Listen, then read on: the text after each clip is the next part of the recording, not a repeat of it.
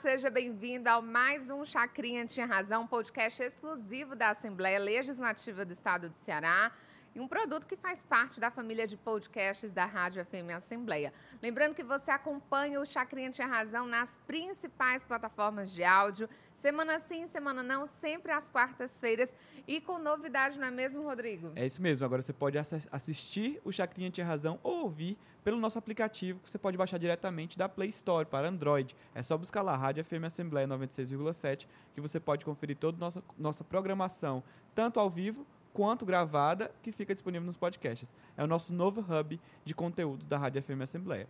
Além disso, o videocast é disponível no YouTube da Assembleia Legislativa e também você acompanha através da rádio pela frequência 96,7. Às quartas, às nove da noite, não esquece.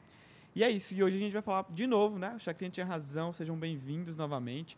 Hoje a gente vai falar novamente sobre tecnologia, sobre inovação, sobre tudo que vai ao redor de, uma, de um artefato que a gente usa de dois em dois anos aqui no Brasil, que é a urna eletrônica. E eu sou Rodrigo Lima e essa é Jocasta. A gente sempre esquece de se apresentar, é incrível, né? Mas que bom, você me apresentou bem, tá certo. e a gente está aqui apresentando o Chacrinha Tinha Razão toda quarta-feira, como a gente já falou. E hoje nós vamos receber uma ótima convidada aqui. Que é a Lorena Belo, a Lorena que é do TRS Ceará do Tribunal Regional Eleitoral. E está aqui justamente para isso, para falar com a gente sobre tecnologia, sobre o processo de informatização das eleições, como passou do voto de papel para a urna, como tudo se modernizou e o processo ficou cada vez mais seguro, transparente para o eleitor, para o povo brasileiro. Lorena, seja muito bem-vinda. Bom, obrigada, obrigada pelo convite. É um prazer estar aqui com vocês. É sempre muito importante falar sobre essa que é a temática principal da nossa atuação na Justiça Eleitoral. E eu agradeço aí o canal para estreitar essa comunicação com o público de uma forma geral e levar informação de qualidade correta sobre esse assunto que ainda gera tantas dúvidas, né? Uhum. Lorena, você é secretária de Tecnologia da Informação do TRS Ceará. É, quando a gente fala de tecnologia, é, esse processo de informatização das eleições no nosso país, a gente pode até dizer que ele é recente, né? De um, vamos dizer assim, de uns 20 anos para cá, mais ou menos. Explica para a gente quando foi que o Brasil deu um start aí em tecnologia, em termos tecnológicos, nas eleições. Bom, é, eu estou na Secretaria de Tecnologia da Informação há um ano, um ano e dois meses, mais ou menos, né? Mas já entrei na Justiça Eleitoral na era da informatização do voto, né? Então eu não tive a oportunidade de ver de perto a votação por meio de cédulas, a apuração do voto em papel, mas ouço muitos relatos e conheço bastante dessa história. Processo de informatização ele teve início na década de 90, né? Nós utilizamos a urna eletrônica como meio de coleta dos votos a partir do ano de 1996, não em todo o país. Nas eleições que se seguiram, em 98, aí nós expandimos aí para o território nacional como um todo, né? E esse processo de informatização, ele não teve outro objetivo, não teve outra razão, senão a necessidade de mitigar as fragilidades que é, pontuam muito fortemente a votação manual, a votação por cédulas. Nós vínhamos de um histórico muito grande de falhas não intencionais e intencionais, né? fraudes propriamente ditas. Nós vínhamos de eleições com apurações extremamente lentas e cansativas, dias, semanas para se chegar a um resultado, a divulgação final de um resultado de uma votação. Então, para combater essa lentidão, essas falhas, essas tentativas de fraude, ou muitas vezes fraudes efetivamente alcançadas, é, era preciso, era necessário, era premente que nós migrássemos aí do paradigma manual para o paradigma digital, né?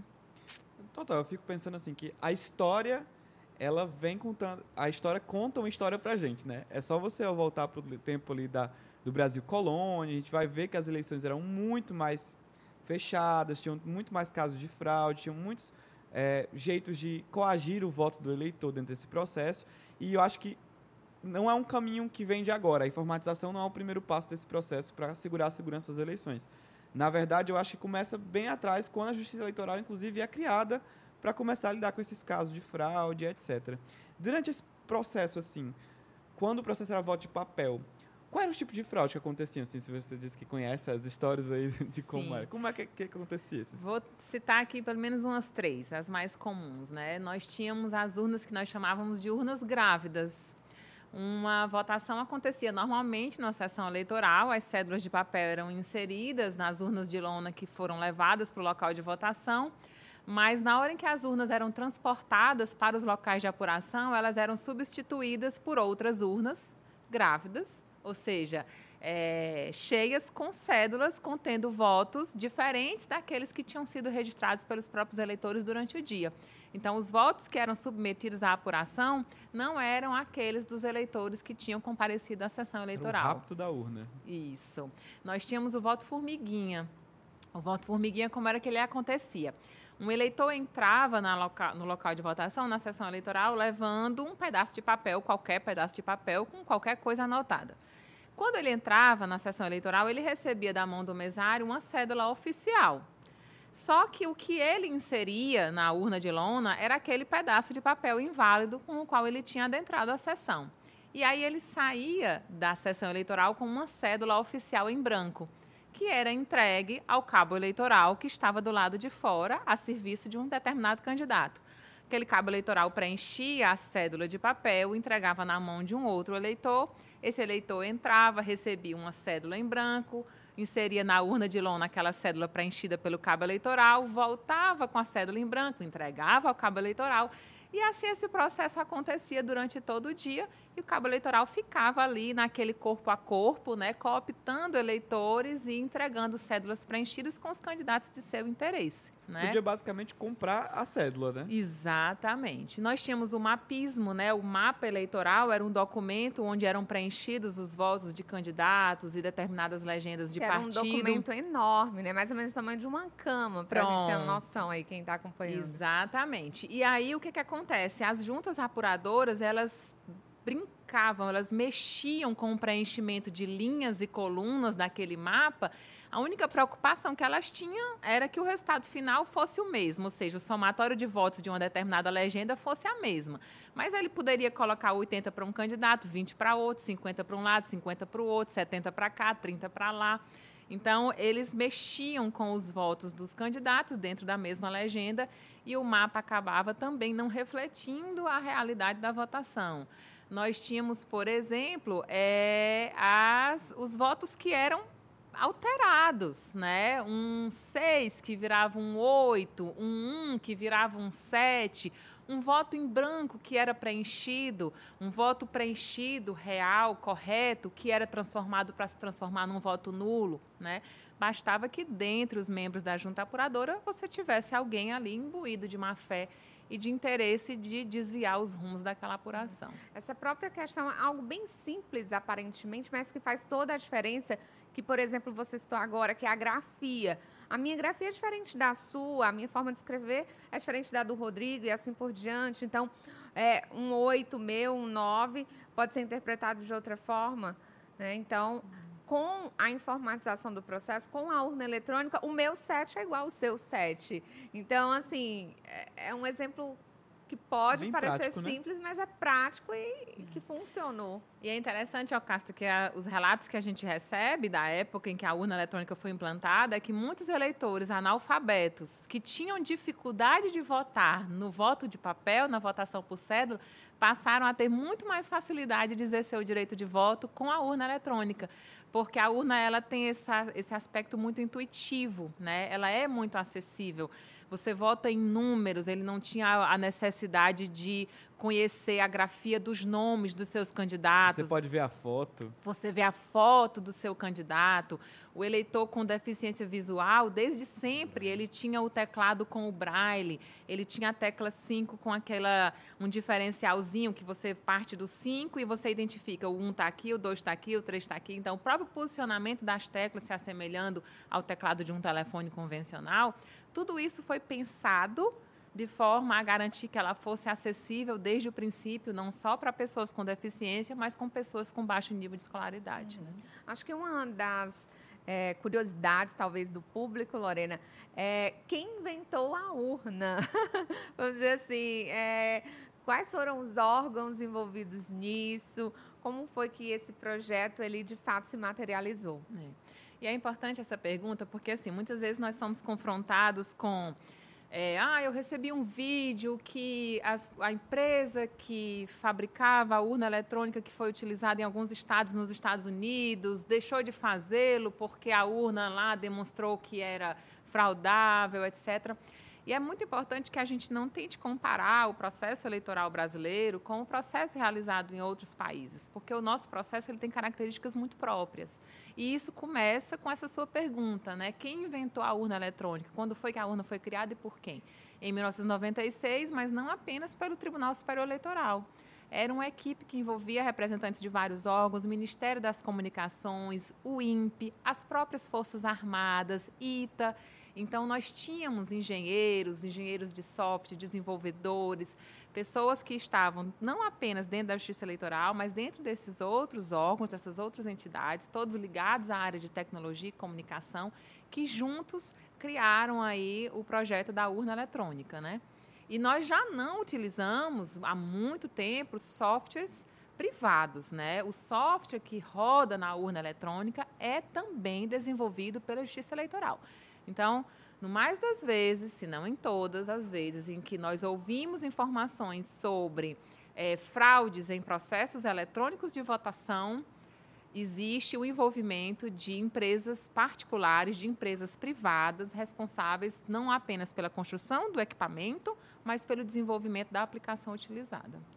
E é muito importante a gente saber assim, a, a urna eletrônica ela tem um sistema operacional, gente. Esse mesmo que você usa o telefone que é Android, telefone é Android, você usa o computador que é Windows, a urna eletrônica ela usa o UE o Enux. O Enux, que Isso. é uma mistura de urna eletrônica. É porque ele é um sistema Linux, né? operacional né? do Linux criado exclusivamente para a urna eletrônica, né? Isso? E é um, é um código que é aberto e que as pessoas têm acesso ao código-fonte, que basicamente é toda a linha de código que foi escrita por esse, por esse pelo desenvol pelos desenvolvedores, na verdade, você tem acesso a isso durante um período do ano para você checar, para você visualizar se você consegue, inclusive quebrar. Me conta mais sobre essa história de, de que o código fica aberto e que tem uma maratona de, de pessoas tentando hackear a urna. Tem, que eu acho que tem. isso é interessante. Interessantíssimo. Pois é. é o, o código-fonte, para quem não conhece, é como o Rodrigo estava aqui colocando. São os comandos que dizem a um sistema o que é que ele deve fazer, né? E eles ficam abertos para inspeção desde um ano antes da eleição, não é isso? Então, é, nós podemos ter esses códigos, nós devemos ter esses códigos fontes inspecionados desde um ano antes da eleição por qualquer das entidades fiscalizadoras que são reconhecidas por uma resolução do TSE, que esse ano, para as eleições de 2022, nós temos uma resolução que é a 23673. Essa resolução, ela elenca as entidades que podem atuar como fiscalizadoras, e aí nós temos nesse rol OAB, Ministério Público, partidos políticos, Conselho Nacional de Justiça, Tribunal de Contas da União, Forças Armadas, Polícia Federal, universidades federais, área de tecnologia, Departamento de Tecnologia de universidades públicas. Então, todas essas entidades podem e devem inspecionar os códigos-fonte, não apenas do Linux, não apenas do sistema operacional que roda na urna eletrônica, mas também de todos aqueles sistemas informatizados que são utilizados no processo de votação. Então, o Vota, que é o software da votação, o RED, que é o software da recuperação de dados, que é um dos procedimentos de contingência, o SA, que é o software do sistema que permite que eu pegue uma votação que teve de ir para a votação manual, por problemas vários que tenham ocorrido no dia da eleição, e eu preciso transformar isso num arquivo digital a ser apurado e totalizado no final do dia. Então, esses softwares todos têm seus códigos-fonte abertos desde um ano antes da eleição e podem ser inspecionados por essas equipes todas. E aí elas podem observar, inspecionar, avaliar. Vamos ver o que é que esse código-fonte está dizendo que o voto deve fazer.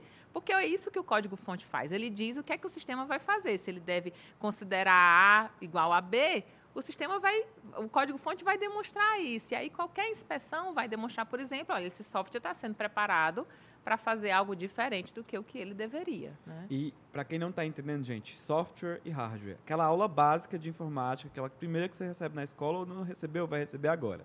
O software, gente, é o que a gente xinga quando tá tudo dando errado, tá travando, a gente reclama com ele, entendeu? O hardware é o que a gente chuta, é o que a gente tá com raiva, a TV, parou de funcionar, dá aquele tapinha e ela volta a funcionar, é isso. A, a diferença entre software e hardware, é hardware é isso. E assim, e para além da questão de estar tá aberto ali para inspeção do código-fonte, ainda ter é, no próprio momento da votação a gente vê a urna, né? A gente vê o, o aparato, né? E aquilo ali, para quem não, não sabe, a urna não tem conexão nenhuma com nenhum tipo de conectividade externa. Não tem Bluetooth igual seu telefone tem, não tem Wi-Fi, não tem NFC para você fazer. Ou seja, ela não está conectada com a internet. Né? A conexão ela é assim totalmente também. local e é entre aquele terminal que fica na, na mesa do, com o mesário e com o, o terminal mesmo de votação, que é o do eleitor, certo? Quais os tipos de conexão que a urna tem, assim? Que a gente conhece muitas conexões eu, do ponto de vista físico, né? Já que a gente sabe que não tem nenhum tipo de conexão externa. Pronto. É, como você disse, a urna eletrônica é um equipamento que a gente chama de stand-alone, né? É um equipamento que ela funciona ali sozinha, não tem qualquer conexão com a internet. É por isso que muitas vezes as pessoas dizem assim, ah, é, um hacker invade a NASA e a Justiça Eleitoral quer que a gente acredite que a urna é indefassável, né? A urna não pode ser invadida. Mas como? Se eles invadem o Pentágono, invadem a NASA. Aí eu costumo dizer brincando, o hacker pode até invadir a NASA, mas ele não invade o foguete, né? Então, assim, a rede de dados da Justiça Eleitoral, assim como a rede de vários outros tribunais e órgãos públicos, ela é suscetível de ataques. Ela não, nós não estamos livres disso. Mas a urna eletrônica, ela, como ela funciona sem qualquer tipo de conexão, nem Bluetooth, nem Wi-Fi, ele não tem um cabo ali de HCP, não tem um cabo de rede, você não vai conseguir entrar na urna durante o dia de votação. A urna tem entrada de áudio, né, aquele fonezinho de ouvido para o eleitor com deficiência visual, para ele poder escutar o voto dele. A urna tem entradas de flashcard, no caso dos modelos de 2015 e anteriores. É através destes flashcards que nós inseminamos na urna eletrônica os dados de que ela precisa para funcionar. A urna tem entradas do tipo USB, que são as, as entradas, por exemplo, das mídias de resultado. Então, a mídia de resultado, a mídia que grava o resultado daquela urna, ela tem um formato de um pendrive, né? E esse pendrive fica inserido na urna eletrônica durante todo o dia. E tudo criptografado, né? Esses... Tudo criptografado, pro, protegido por um perímetro cripto, criptográfico para o qual a urna é preparada para reconhecer. Eu explico já o que, é que eu quero dizer com isso. E aí essa mídia de resultado, ela recebe os resultados ao final do dia. Quando eu começo os procedimentos de encerramento da urna, os resultados apurados naquele dia são gravados na mídia de resultado, que é levada para o local de apuração, onde aqueles dados vão ser transmitidos ao TSE. Desde 2009, a urna eletrônica ela recebeu um grande avanço no que diz respeito à segurança, que é o que a gente chama de hardware de segurança. Né? Ela se tornou um equipamento Trusted DRE. É, é um equipamento que fica dentro da urna, um chip pequenininho, esse chip guarda todo o perímetro criptográfico da urna, ele tem dele todas as assinaturas digitais que devem ser verificadas. Quando eu inicio a urna, a primeiro, o primeiro equipamento que é alimentado pela energia elétrica na urna é o hardware de segurança. Ele é acionado antes de tudo o mais. Depois dele, você vai ter BIOS, loader, depois do loader você vai ter o Linux, depois as aplicações. Nada disso levanta sem passar pelo desafio criptográfico do, do chip, do hardware de segurança. E ele é, é resinado na placa-mãe da urna eletrônica, de tal forma que se alguém tentar tirar o hardware de segurança, vai danificar uhum. a urna. E ele é comandado para, se o primeiro, a primeira instância que a gente tenta levantar, que seria o BIOS, se ela não vence esse desafio criptográfico, a urna eletrônica é automaticamente desligada. Ela corta a energia da urna eletrônica. Então, em 2021, por exemplo, a gente teve um caso engraçado no TPS, no Teste Público de Segurança. Se você quiser, depois a gente conversa especificamente sobre esse evento. E aí, um dos testadores disse, ele pediu para a gente alterar a, a, a, a, a configuração. E aí ele disse assim, olha, tem algum problema, a urna está desligando. Eu estou tentando ligar, ela está desligando. Aí eu disse, não, não tá, não tem problema, ela está funcionando do jeito como ela deveria funcionar. Você pediu para a gente alterar a configuração, a gente alterou, ela está identificando que o, a assinatura digital não está batendo e aí ela desliga a urna automaticamente, né? É, já ia resumindo tudo isso que a Lorena falou, ela se garante, viu, a urna? Vendo bom cearense se garante muito. Se garante, é. Nossa, total. É tanta coisa pra gente falar sobre isso. Eu queria saber mais sobre o teste público. Porque é, é, é, é assim, não é todo software que é submetido a um teste imenso de pessoas tentando quebrar aquele código, tentando quebrar aquela estrutura que está ali para aquela função. É, e você teve desenvolvedores e entidades e os maiores cientistas da computação tentando quebrar esse código e até então a gente não ter nenhum registro de uma quebra como essa, é sim um marco significativo para a história da democracia brasileira e do, de fato do equipamento físico que a gente conhece, né, quando vai votar. Sem dúvida. É o TPS, sim, o teste público de segurança acontece geralmente em anos não eleitorais. Nós já tivemos seis edições do TPS. Né? Ele acontece lá no TSE. Qualquer brasileiro com mais de 18 anos pode se voluntariar para participar. Existe um edital com alguns requisitos que precisam ser atendidos, mas nada de absurdo, né? São vários os planos de teste que são autorizados a serem executados, quase 200 planos de teste nas últimas seis edições, né?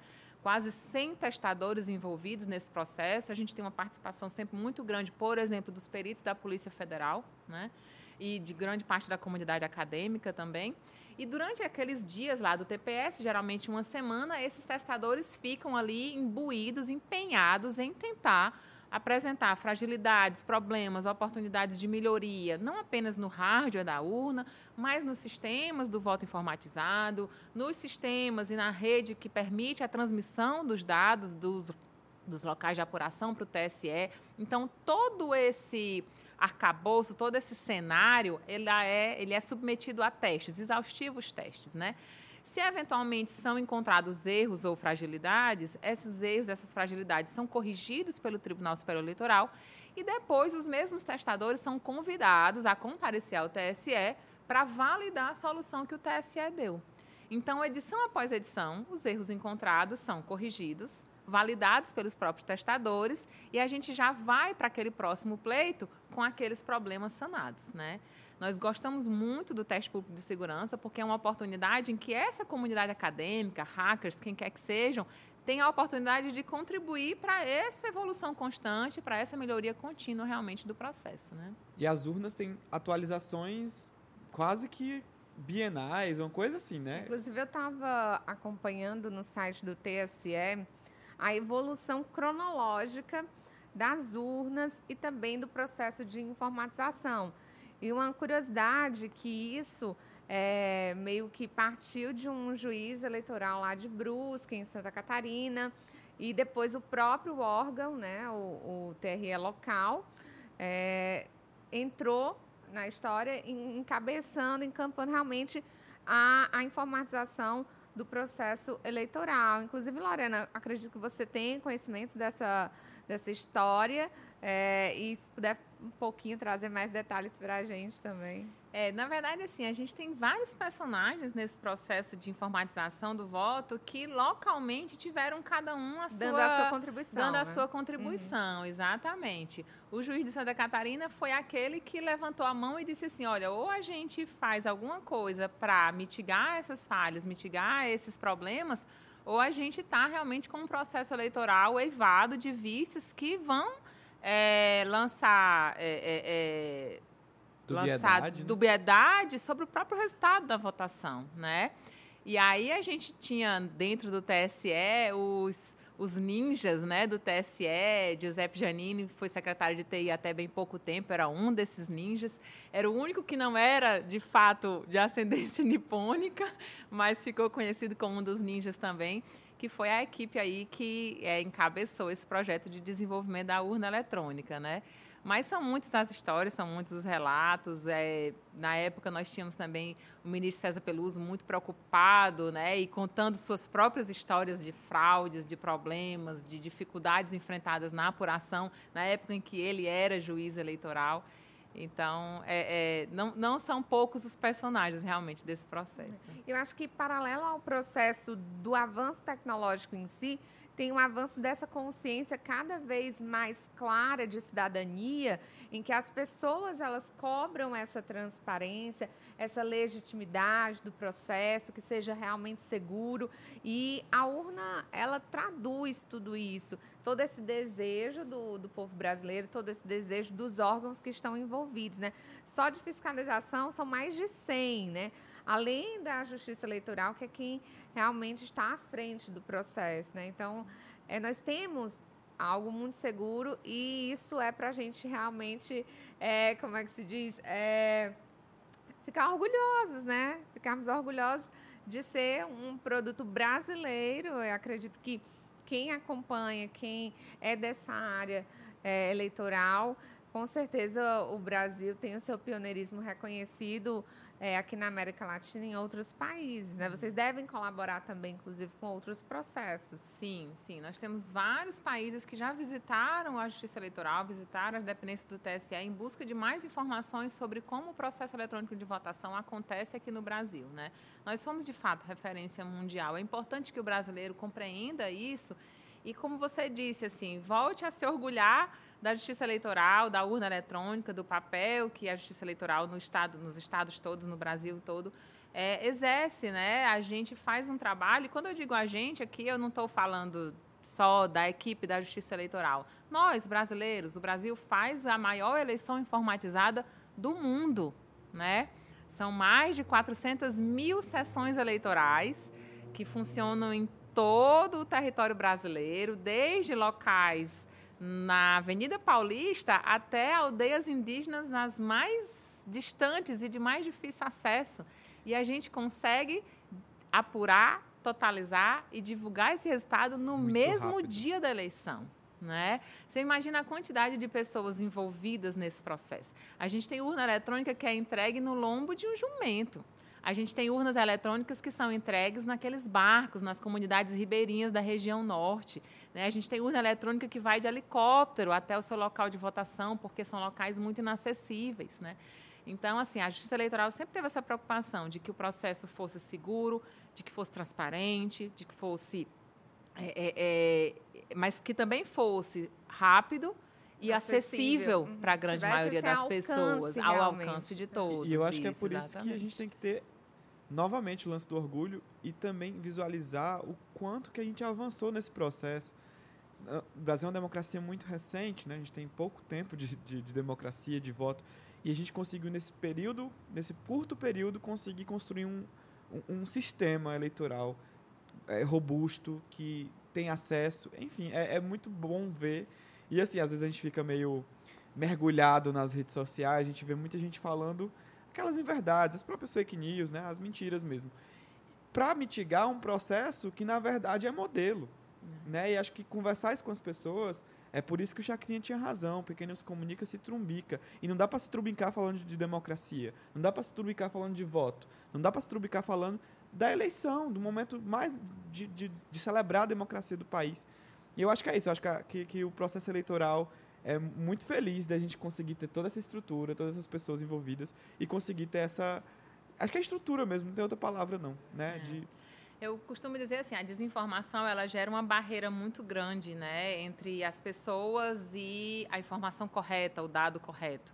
A fake news ela vem muito com um viés de validação daquilo no que eu já acredito ou penso acreditar, né? Então a gente se fecha nas nossas próprias bolhas, só chegam até nós conteúdos e informações que validam aquilo que já vai mais ou menos ao encontro do que eu penso. As pessoas precisam fazer um exercício e se permitir furar essa bolha, né, e chegar à informação correta, buscar os dados corretos, fidedignos, para a partir dessas informações formar o seu próprio convencimento. Então, eu recebo, por exemplo, informação que diz que a urna eletrônica é fabricada por uma empresa venezuelana e, portanto, não confiável. Então, vamos lá, vamos em busca de alguma informação sobre isso. Lorena, o que, é que você tem a dizer sobre a Smartmatic como fabricante da urna eletrônica? Bom, o que eu tenho a dizer sobre isso é que, se fosse a Smartmatic, não teria nenhum problema, mas não é é a Positivo, antes foi a Unisys, a Diebold, a Procomp. Por que, que não tem problema, Lorena? Porque o projeto da urna eletrônica é desenvolvido pelo Tribunal Superior Eleitoral. a empresa contratada para fabricar o hardware da urna executa um projeto que é do TSE. Os técnicos do TSE ficam no chão de fábrica, acompanhando todo o processo. E nem mesmo os técnicos da Positivo, a nova contratada e a atual fabricante da urna, têm acesso irrestrito à urna eletrônica. Né?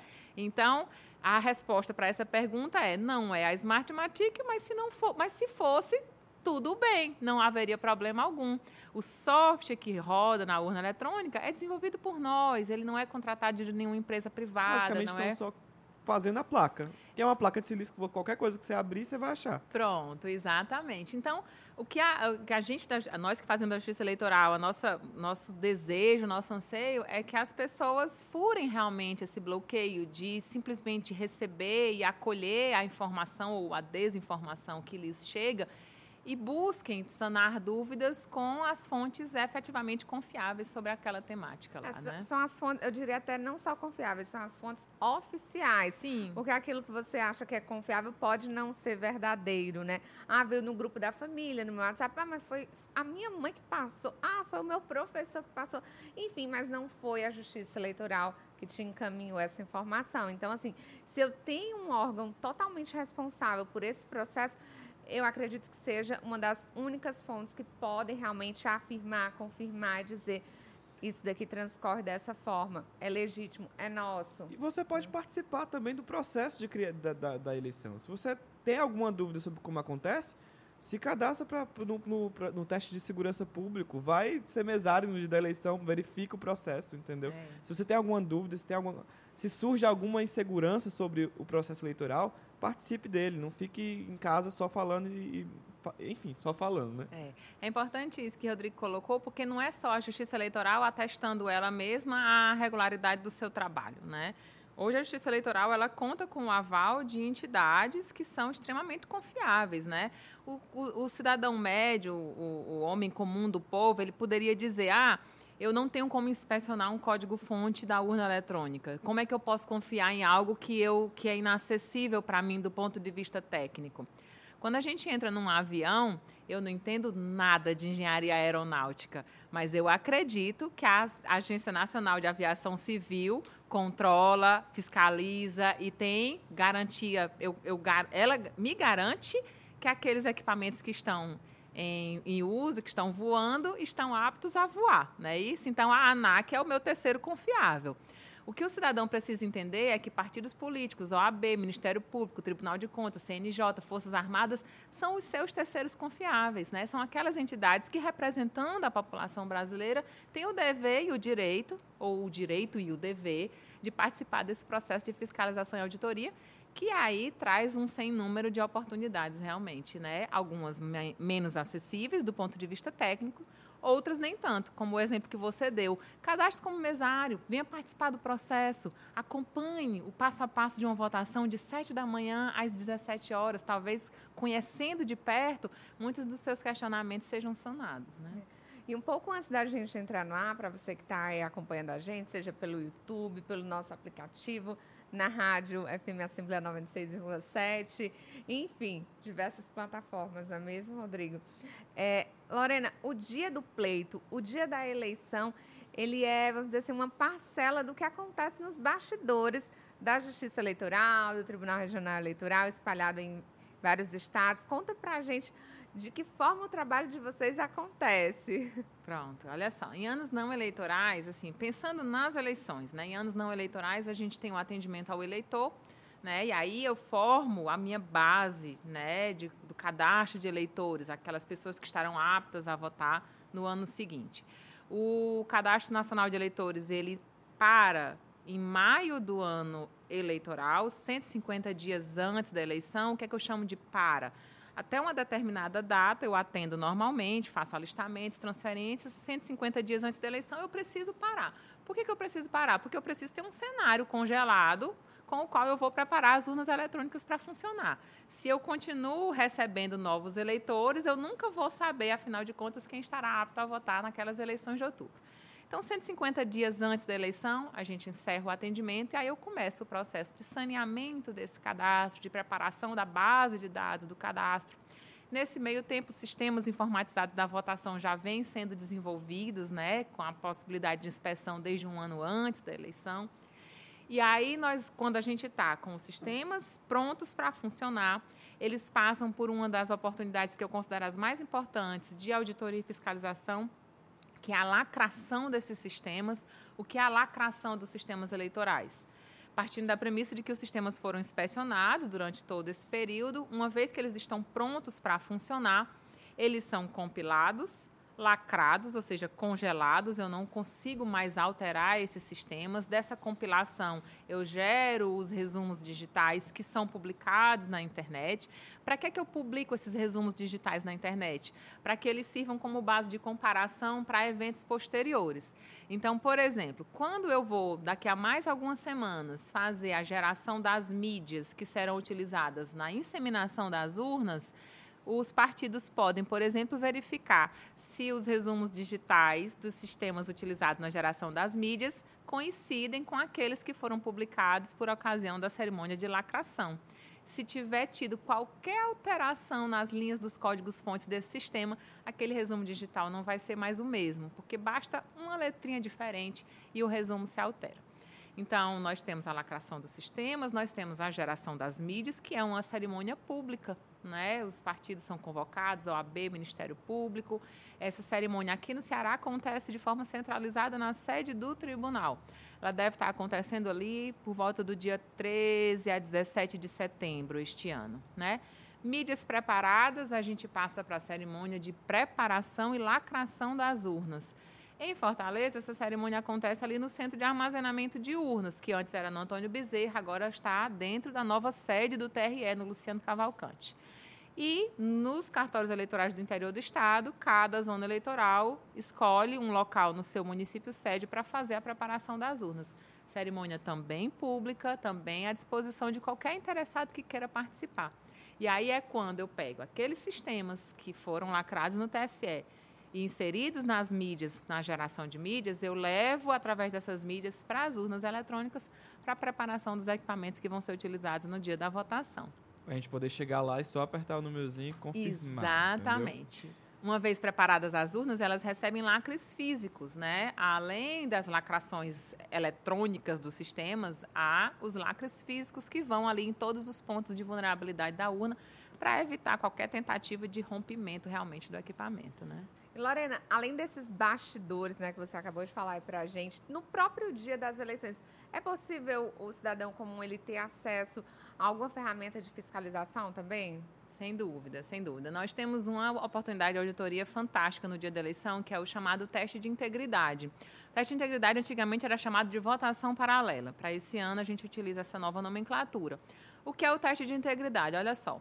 No sábado, na véspera da eleição, nós selecionamos algumas urnas eletrônicas. Até as eleições passadas, essa seleção era feita mediante sorteio. Para esse ano, a grande novidade é as entidades fiscalizadoras vão poder escolher as sessões que elas querem que sejam submetidas à auditoria. E aí a gente faz o sorteio apenas para complementar o número mínimo que a resolução do TSE determina. Para o estado do Ceará, por exemplo, são 27 urnas. Então, nós vamos escolher na véspera 27 urnas de sessões eleitorais do estado inteiro, urnas que já estão prontas, lacradas, muitas vezes distribuídas nos locais de votação. Essas urnas são trazidas para o CAMU, na sede do tribunal, para o centro de armazenamento de urnas, mediante escolta da Polícia Federal. E aqui elas são submetidas a uma votação, a simulação de uma votação. E como é que isso se dá?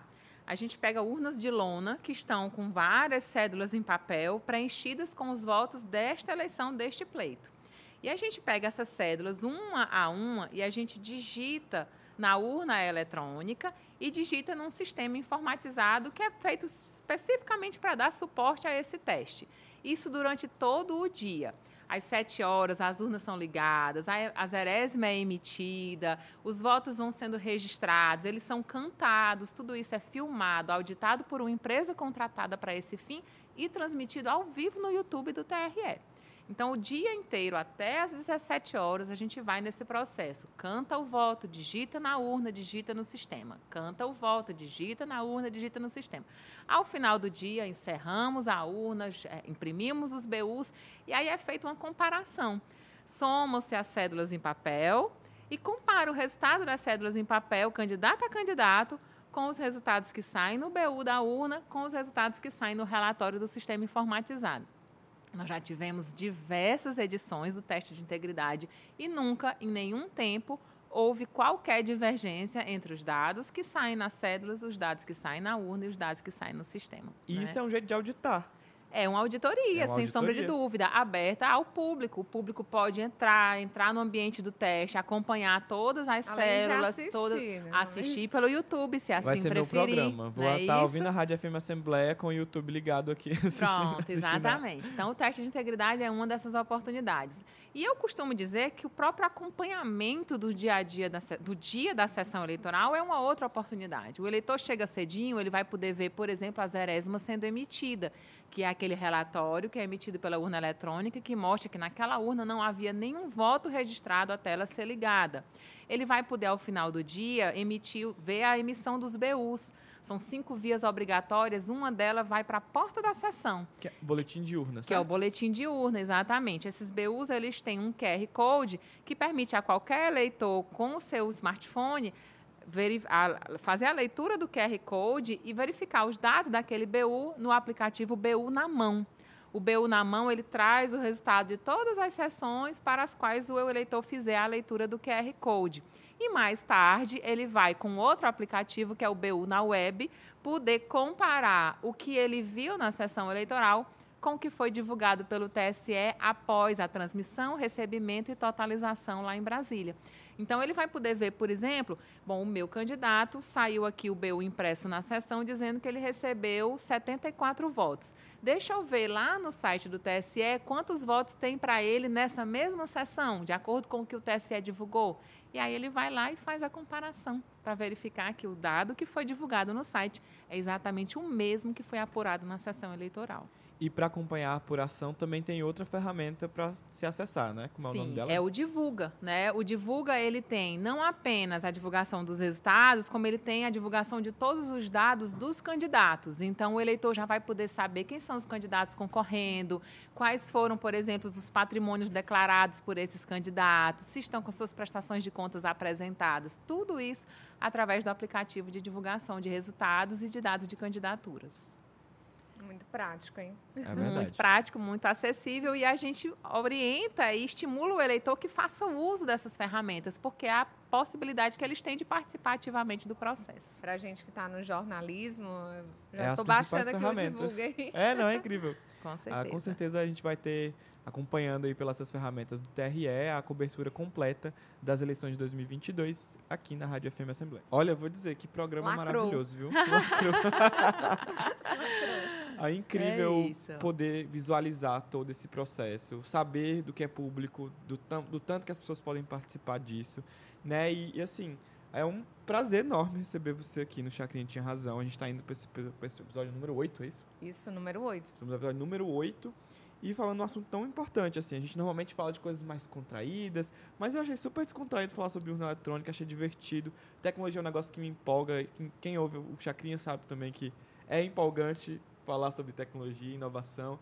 E saber que a gente é pioneiro é, é outra história, não é mesmo? É, a gente tá chegando ao fim, né? Eleva o nível, né? A gente tá chegando ao fim. Eu tô, E assim, para combinar com a nossa convidada, viu, Rodrigo? É, e também do tema que a gente está falando, assim, é, para confirmar, registrar, né, computar. Vou falar um pouquinho aqui da Lorena, do currículo dela, tá certo? A gente apresentou aqui com a função a Lorena de Almeida Moraes Bela. Ela é bacharel em Direito pela Universidade Federal do Ceará, técnica judiciária do Tribunal Regional Eleitoral do Estado, desde 2005 coordenadora do projeto de cadastramento biométrico no Ceará a partir de 2015 e até o seu encerramento em novembro de 2019, com o mutirão, aquele mutirão, viu, gente? Todo mundo lá na fila, montado no centro de eventos, em que foram atendidos mais de 115 mil eleitores. Na gestão da Secretaria de Tecnologia da Informação, desde junho de 2021, a servidora tem participado aí, a Lorena, de eventos e palestras sobre segurança no processo eletrônico de votação. Faltou só aquele tum, tum. É isso. ah, inclusive, não falamos tanto da parte da biometria, né? Que é um, um processo importante de, assegu- de- de assegurar que quem vai votar é quem de fato está ali. É, não tem como mudar É o ou, Rodrigo, é a falsificar. Jocasta, É. a Lorena. Isso. é. Porque se, né, digital nem irmão gêmeo tem igual, né? Então assim, é um processo de mais um processo de segurança na hora de votar. É, só sobre um aspecto diferente, né? A urna eletrônica garantia que todos os votos registrados, garante que todos os votos registrados são exatamente aqueles apurados ao final do dia. E a identificação biométrica garante que você é você e que ninguém vai poder votar no seu lugar, né? É isso? É isso. Que grande, que grande episódio do Chacrinha. Tô muito feliz, gente. Então a gente tem mais uma vez que agradecer a você, Lorena Belo, todo o pessoal, toda a equipe do TRE. Vai ter muito trabalho aí pela frente ainda Esses nesse ano de aí. 2022, né? Que as nossas eleições, que os dias, né? Seja tanto no primeiro turno e se houver um segundo turno, que ocorra de forma tranquila, né? E a gente tem, nós cidadãos temos aí, é, de fato, essa segurança, essa transparência, é, tão à tona, né? Tão aí presentes nos dias de hoje com esse processo que já vem há alguns anos, confirmando que a gente pode confiar sim na urna eletrônica. É verdade. E é isso. Sair de casa no dia 2 de outubro, não é isso? 2 de outubro. 2 de outubro, primeiro turno das, das, das eleições. Não esquece de sintonizar na Rádio FM Assembleia nesse dia, porque a gente vai estar trazendo uma cobertura completa de tudo que vai acontecendo aqui no Ceará. E espero que seja um dia tranquilo também, muito seguro, para as pessoas poderem acordar, tomar seu café da manhã, comer seu pão ali com manteiga e poder sair para celebrar a democracia do nosso país. E aproveitando, Lorena, lembrei para o pessoal de casa também, que está acompanhando a gente, o que, é preciso levar nesse dia, né? Aquela velha, é, vamos dizer assim, o, o velho lembrete. que eu né? levo? O que, que eu levo? Bom, a gente sugere que o eleitor leve, além do documento de identidade oficial com foto, né? Às vezes as pessoas, pesso- as pessoas perguntam: ah, agora que eu já fiz a minha biometria, eu não preciso mais levar a identidade, né? Precisa. A norma não afastou a necessidade de que você leve um documento de identidade, até porque pode acontecer, eventualmente, de uma falha na identificação biométrica e a apresentação do documento de identidade é a alternativa, nesse caso de falha, para que o eleitor não deixe de votar por uma falta de identificação perante a mesa receptora de votos, né? Então, leva a identidade. Se tiver o título ou em papel ou é título, leva, porque isso facilita o processo de identificação do eleitor. Se esse eleitor já tiver biometria, inclusive, e o e-título exibir a foto do eleitor, aí, nesse caso, está dispensada a necessidade de levar RG, CNH ou qualquer outro documento de identidade. Garantir, leva. Pronto. Aproveita E que já aí- vai na Play Store baixar o e-título, baixa também o aplicativo da rádio. Pronto, exato. E aí, é, a gente sugere que leve a colinha, né? Porque esse ano nós temos eleições gerais, são cinco cargos, né? Presidente, senador, Haja governador, número. deputado federal, deputado estadual. Então, até para agilizar a votação do próprio eleitor, ele leva os números anotados, porque isso vai certamente E facilitar. imagina como é que seria uma, uma cédula de votação que contesse todos esses candidatos para você votar. Já pensou? Deputado estadual, cinco números, federal, quatro Tô números. cansada só de pensar. Pronto. É isso. Na urna você vê a foto, você acessa, confirma e o voto está lá computado e seguro. Exatamente. E o Chacrinha tinha razão, fica por aqui hoje. E a gente espera ver você no próximo episódio do Chacrinha Tinha Razão. Não é mesmo, Jocasta? Isso, Rodrigo. De 15 em 15 dias. E lembrando, né, sempre aí você pode acessar as plataformas as principais de podcast. Tem acesso semana sim, semana não, sempre às quartas-feiras, pela FM Assembleia 96,7, também na quarta-feira à noite. E se quiser ver nossa carinha, pode ir no YouTube da TV Assembleia, que a gente está aqui em vídeo, bem, bem arrumadinhos para você assistir a gente também, tá bom? E é isso. Chacrinha Tinha Razão fica por aqui e até o próximo. Até! Tchau, tchau.